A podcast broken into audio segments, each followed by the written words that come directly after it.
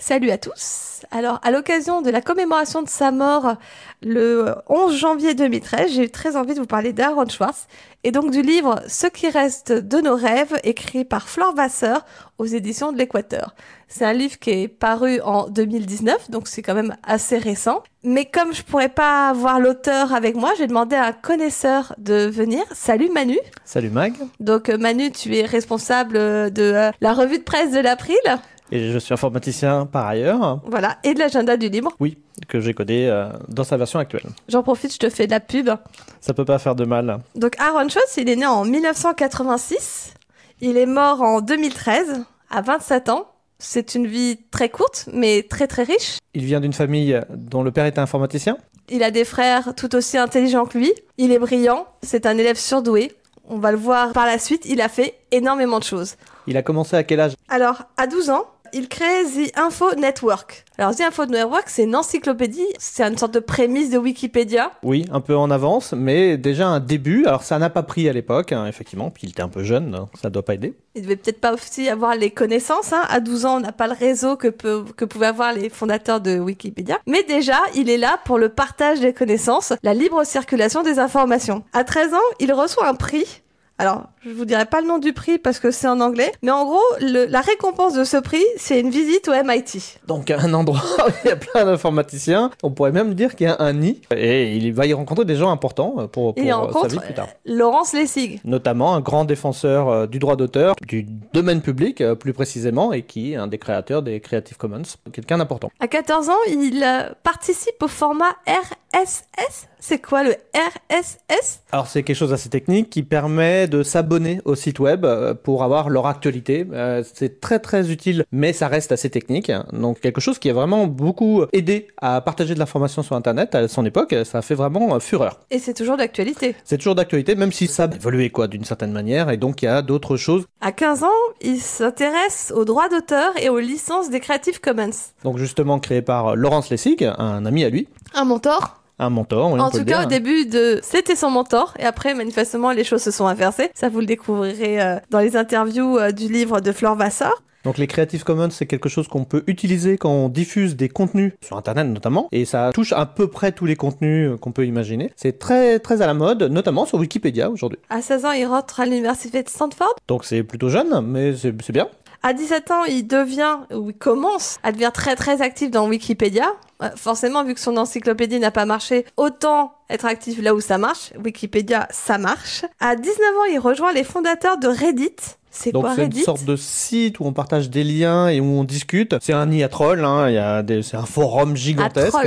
Ah, Il y a plein de trolls sur Reddit. Des euh, c'est débats. assez incroyable. Des débats. Il y a plein de débats sur euh, Reddit. Donc c'est un milieu qui est euh, très bougeant, euh, ça, ça remue de- dans tous les sens. Je ne me couche pas tant que quelqu'un a tort sur Internet, c'est ça? Exactement. Ok. Ceci dit, il n'y est pas resté non plus. euh, Bah non, parce que Reddit ça a été racheté par Condé Nast et manifestement la politique a changé, ce qui fait qu'il bah, il s'est barré. Mais déjà, c'est pas mal. Il a participé quand même à quelque chose d'assez important encore euh, sur Internet. Alors à 21 ans, il fait partie des membres du W3C et du RDF. Alors le W3C, c'est l'organisme qui gère un peu le web, euh, donc une grosse partie d'Internet tel qu'on le connaît aujourd'hui. C'est quelque chose de gigantesque, d'important. Et RDF, c'est un des formats qui est utilisé, qui est spécifié par le W3C, qui est en lien avec le RSS, hein, justement. Donc euh, quelque chose d'assez important, qui est toujours utilisé aujourd'hui. Ce sont des métadonnées, hein, euh, globalement, et des, euh, des, des formats de fichiers. Tu vois, heureusement que tu es là. Alors, c'est aussi à cet âge-là qu'il élabore le langage de balisage léger Markdown. Alors ça, je sais. Ça, je sais parce, que, je l'utilise. Bref, quand je vais sur mon site internet, j'utilise du Markdown pour dire attention, ce texte sera en gras, en italique, il faut aller à la ligne, c'est un titre, et ainsi de suite. Mais c'est quelque chose qui est extraordinaire, le Markdown. Et il a trompé là-dedans. Et donc, il a, il a- c'est un des créateurs, hein, euh, et ce mécanisme-là, c'est un des mécanismes qui est beaucoup utilisé dans les wikis, dans les outils comme Wikipédia, même si c'est pas toujours la même syntaxe, et il y a eu beaucoup, beaucoup de difficultés à mettre en place des syntaxes communes, et aujourd'hui, Markdown, c'est l'une des syntaxes les plus utilisées quand on veut écrire à la mode wiki. La classe. Donc euh, vraiment quelque chose de très important et, et assez incroyable parce qu'il y a beaucoup beaucoup de ces syntaxes qui se sont battues les unes avec les autres. Alors, il continue, hein. 22 ans, il participe à Tor2Web. C'est un proxy HTTP pour des services cachés de Tor. Alors déjà, va falloir que tu m'expliques proxy, HTTP et Tor. Alors, on va pas forcément aller dans les détails, mais Tor, c'est un outil pour être anonyme sur Internet, tir en oignon, c'est-à-dire on passe par plusieurs couches, et grâce à toutes ces couches, au moins trois, c'est ce qui est recommandé, on est supposé être à peu près anonyme, si on fait pas d'erreur par ailleurs. Et donc, les proxys, ce sont des intermédiaires par lesquels on passe. Donc, développer des proxys pour aller sur le web, c'est utile. Je sais pas si la brique en question est encore utilisée aujourd'hui, mais c'est quelque chose d'important qu'il a dû euh, mettre en place pour bah, faciliter la vie et pour rester anonyme sur Internet, donc quelque chose de fondamental. Alors, il s'investit aussi dans Watchdog en 2008. En gros, c'est de l'open data et qui force plus ou moins les gouvernements à mettre des données en transparence, Alors, en libre accès. Open data, c'est ce qu'on en dit aujourd'hui. C'est effectivement hein, quand les euh, administrations partagent des données, les horaires euh, de train, des, euh, des données sur les budgets, des choses comme ça, qui sont partagées, qui sont diffusées. C'est très utile pour nous les citoyens, notamment, pour les entreprises et pour les autres administrations aussi. Et donc, bah oui, il a trompé là-dedans euh, encore. Incroyable. Mais pas que ça, hein. il a aussi fait l'Open Library. Ah, ah, Ah. ça, ça devrait te plaire, puisque tu es, tu es libraire. Je suis libraire. Effectivement, l'Open Library, c'est ben, énormément de livres en libre accès. C'est-à-dire que tout ce qu'il a pu mettre sous la main, il l'a envoyé et on peut y accéder euh, gratuitement, librement. Récemment, des livres en domaine public. Et il y en a déjà pas mal. Hein. Et il y en a beaucoup. Et c'est un effort qui est louable parce que bah, il faut les diffuser, il faut les reprendre. Et il me semble qu'il a fait ça notamment pour essayer d'amener le pion à Google, qui eux aussi avaient des projets dans ce sens-là, mais c'était pas forcément des projets ouverts. Déjà, en 2008, il se méfiait de Google. Donc euh, effectivement, il a senti qu'il y avait des acteurs qui étaient trop importants, il fallait pas leur laisser tout faire. Alors, bien sûr, nous, on le connaît pour euh, autre chose. Enfin, on le connaît. En tout cas, il a laissé bah, la- sa dernière affaire, on va dire, sa dernière, son dernier combat. L'affaire JS Store. Alors en soi, c'était pas la plus connue, mais c'est effectivement de la diffusion de journaux scientifiques. C'est des diffusions qu'il allait récupérer sur le site de MIT. et qu'il a diffusé ensuite sur Internet, mais de manière non, enfin, en tout cas, on ne lui avait pas donné la permission de le faire, et donc c'était considéré un accès illégal et une diffusion illégale. Il n'y avait rien qui empêchait de le faire. Le MIT était quand même euh, reconnu pour garder ce genre de données ouvertes. Oui, en interne, mais le fait qu'il les a diffusés, ça a été à l'encontre de la politique officielle du MIT. Même si le MIT ne s'en est pas plaint officiellement, il y a quelqu'un qui lui est tombé dessus, un procureur des États-Unis, qui l'a mis en accusation pour avoir diffusé et hacké euh, des informations qu'il n'aurait pas dû euh, mettre en, partage sur Internet.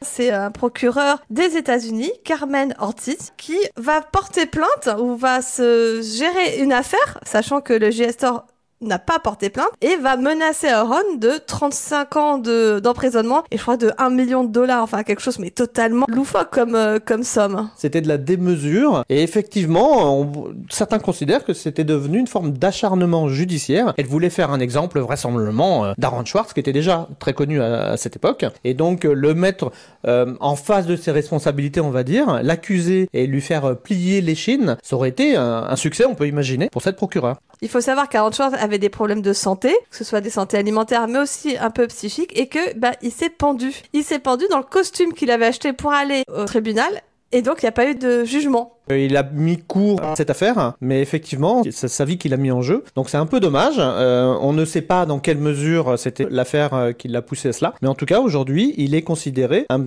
petit peu... Comme un martyr Allez, un martyr du libre. En tout cas, une figure incontournable du mouvement du logiciel libre, des droits d'auteur et bah, de tout ce qui est euh, licence euh, et open source.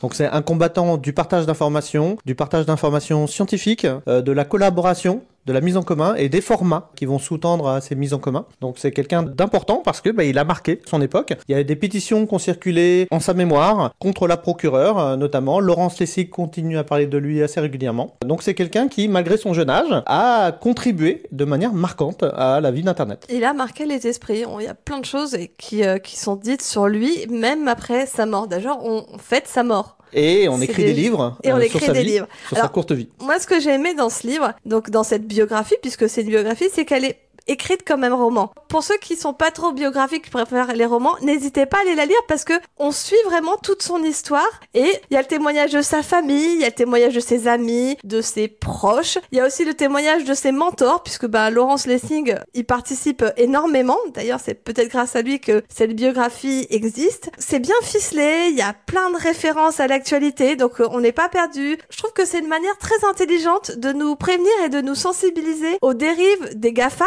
mais aussi des gouvernements, puisque là, en l'occurrence, euh, c'est le gouvernement qui s'est pris euh, en pleine face euh, notre Aaron Schwartz. Il se sentait innocent et malgré tout, les jugements, la pression, les, la prison, puisqu'il a été arrêté, ça l'a mis dans un état qui l'a conduit au suicide. Donc c'est une vie marquante, hein, courte. J'espère qu'on continuera à parler de lui régulièrement. Il n'y a pas de raison qu'on l'oublie en tant que martyr des libertés, c'est toujours important de, de, de, parler de lui. Je pense que tant que Laurence Lessing sera vivant, on parlera de lui. Parce que il a vraiment été marqué par ce gamin qui finalement a réfléchissait et euh, lui donnait des pistes de, de réflexion auxquelles il s'attendait pas forcément. Avant de conclure, je voudrais un petit peu parler de Flore Vasseur. Parce que Flore Vasseur, c'est une Française. Donc l'autrice de la biographie. de la biographie. Elle est partie s'installer en 1999 à New York. Elle travaille dans une entreprise de luxe. Elle a monté sa propre euh, société de, euh, de marketing. Et puis là, paf, attentat du 11 septembre 2001. Donc, elle doit pas être très loin des tours. On sent que ça la marque. Et elle va totalement changer de vie. Une sorte de déclic, cet attentat. Et elle change tout. Elle devient journaliste, chroniqueuse. Elle quitte New York, elle revient en France. Et puis elle va commencer à faire des, des chroniques. Alors sur France Culture, sur Le Monde, sur Le Figaro, sur le Journal du Dimanche. Elle fait des articles sur pas mal de gens. Elle s'intéresse énormément aux lanceurs d'alerte connue quand elle a fait un documentaire, c'était en 2016, sur euh, la rencontre entre Laurence Lessing, Snowden et Brigitta Jones-Dottir. Qui, qui, ça Brigitta Jones-Dottir. C'est pas facile. Je suis pas sûre de le prononcer correctement en plus. Brigitta, c'est euh, une femme islandaise qui a fondé le Parti Pirate. Donc ça date en 2010, elle fonde le Parti Pirate. Elle était très proche de Julian Assange, de Wikileaks. Bon, elle s'en est un peu éloignée après. Elle prône euh, les droits d'auteur, le partage de la connaissance, la liberté sur Internet. Bref, c'est une femme bien. Et donc elle a fait un documentaire sur la rencontre de ces trois personnes-là qui est fabuleux. Vous conseille à aller voir ce documentaire et même à aller lire d'autres livres de Flore Vassar parce que c'est quand même quelqu'un qui réfléchit, qui partage et euh, c'est intéressant de lui consacrer euh, quelques temps. A priori, elle défend des droits d'auteur logiques et bien délimités et pas des droits d'auteur un peu fous qui seraient défendus notamment par des procureurs euh, qui ont envie de marquer le coup et euh, d'obtenir une cible, d'obtenir une, une, une, cible un peu forte. Je propose qu'on s'arrête là. Merci Manu euh, d'avoir joué les experts avec moi et merci à tous de nous avoir écoutés. Bye bye donc nous avons écouté Magali Garnero et Emmanuel Charpentier, bénévoles à l'April, qui donc ont enregistré une note de lecture du livre Ce qu'il reste de nos rêves de Flore Vasseur, consacré à Aaron Swartz, militant des libertés numériques. Donc c'est aux éditions des Équateurs, le livre a été publié en janvier 2019, il fait à peu près 400 pages et je vous encourage à le lire. Et comme le dit Magali, c'est un livre qui, au-delà de raconter un, une personne raconte, est un livre sur une famille. Et dans les pages consacrées à, à l'émission sur april.org et Cause j'ai également mis un lien vers une vidéo de Fleur Vasseur d'une dizaine de minutes, une interview vidéo publiée l'an dernier.